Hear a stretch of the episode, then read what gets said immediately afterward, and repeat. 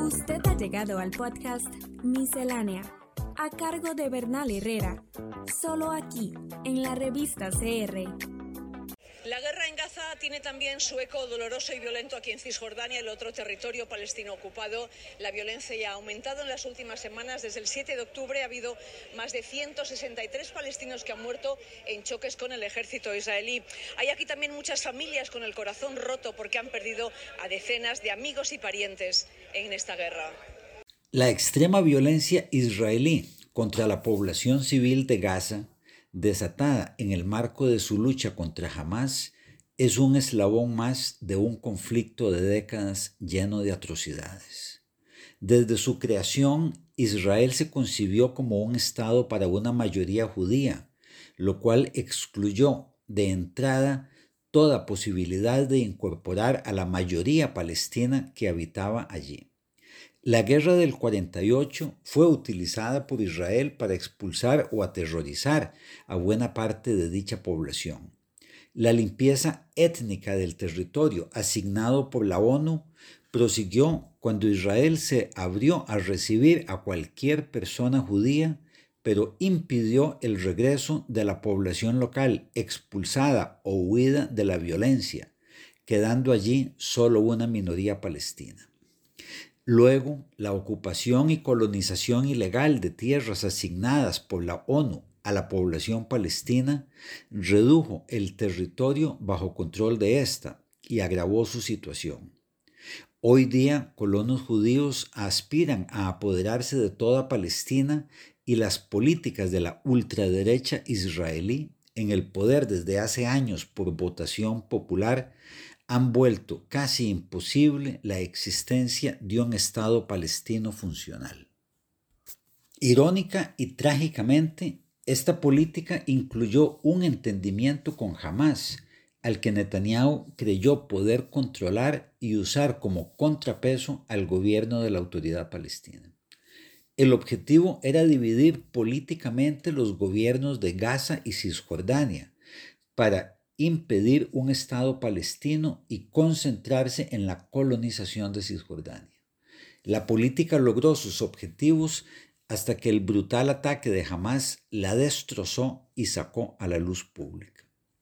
La reacción de Israel a los crímenes de guerra cometidos durante el ataque de Hamas, que dejó unos mil muertos civiles en pocos días, ha sido cometer en Gaza crímenes de guerra en una escala mucho mayor. Ha atacado hospitales, ambulancias y periodistas, instalaciones y personal de la ONU y otros organismos internacionales y obstaculizado la llegada de alimentos y medicinas necesitados con urgencia por la población palestina. Ha bombardeado sistemáticamente un gueto densamente poblado cuyos habitantes no pueden salir de allí, con bombas de 2.000 libras casi nunca utilizadas en zonas densamente pobladas.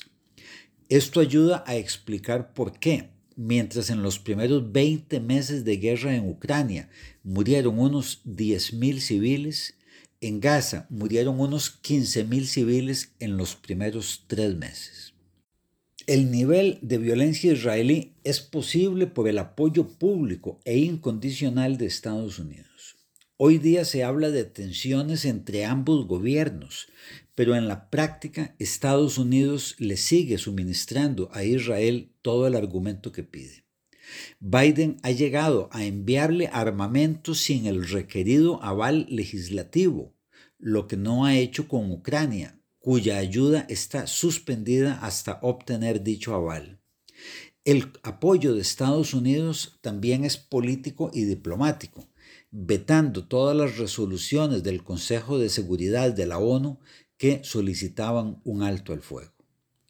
Los sentimientos que operan detrás de toda esta violencia son aterradores como lo atestigua la cantidad y tipo de afirmaciones emitidas por figuras públicas dentro y fuera del gobierno israelí, llamando a la destrucción de Gaza sin distinción entre combatientes y población civil, afirmaciones bien documentadas en la acusación de genocidio que enfrenta Israel en la Corte Internacional de Justicia de La Haya.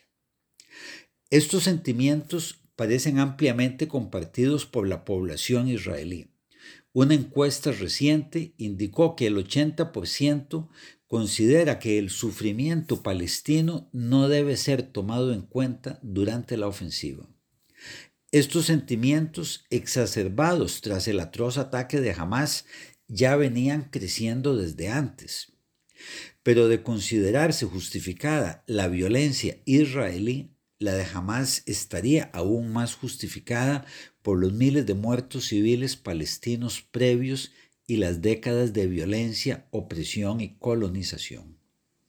El reiterado éxito electoral de Netanyahu indica que la mayoría de la población israelí considera que su propia seguridad justifica la opresión o expulsión de la población palestina.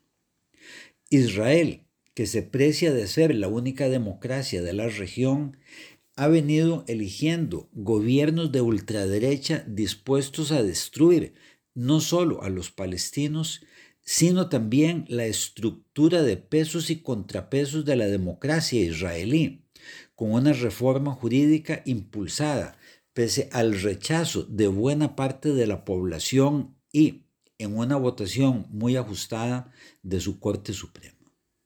Si la situación actual es trágica, el futuro no inspira optimismo. Es probable que, con o sin Netanyahu, la ultraderecha laica y religiosa siga gobernando Israel.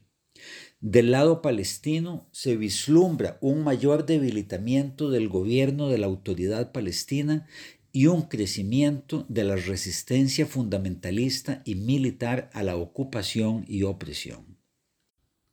El deseo de muchos en Israel de expulsar a la población palestina de Gaza y recolonizarla es un despropósito que no parece realista.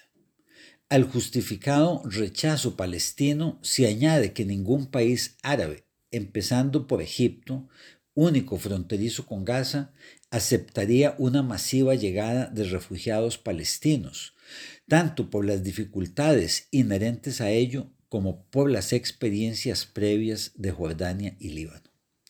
Con Estados Unidos dando apoyo total a Israel y Europa, incapaz de una política común y atrapada en las pesadas culpas de su antisemitismo de siglos, no parece que ningún poder externo quiera o pueda cambiar en un futuro cercano la dinámica del conflicto. Una vez más, la geopolítica es dominada por las relaciones de fuerza, no por el derecho internacional. La situación actual es insostenible y nuevamente se habla de la necesidad de crear un Estado palestino viable. Pero la realidad práctica creada por décadas de opresión israelí lo han vuelto casi imposible y es difícil ser optimista sobre el futuro de esta región donde el conflicto más bien amenaza con extenderse.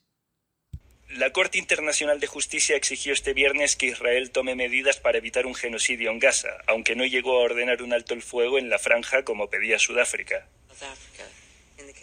El máximo tribunal de las Naciones Unidas, con sede en la ciudad neerlandesa de La Haya, decidió no desestimar los cargos de genocidio contra Israel, si bien se trata de una decisión preliminar y podrían pasar años hasta que el caso completo presentado por Sudáfrica sea considerado.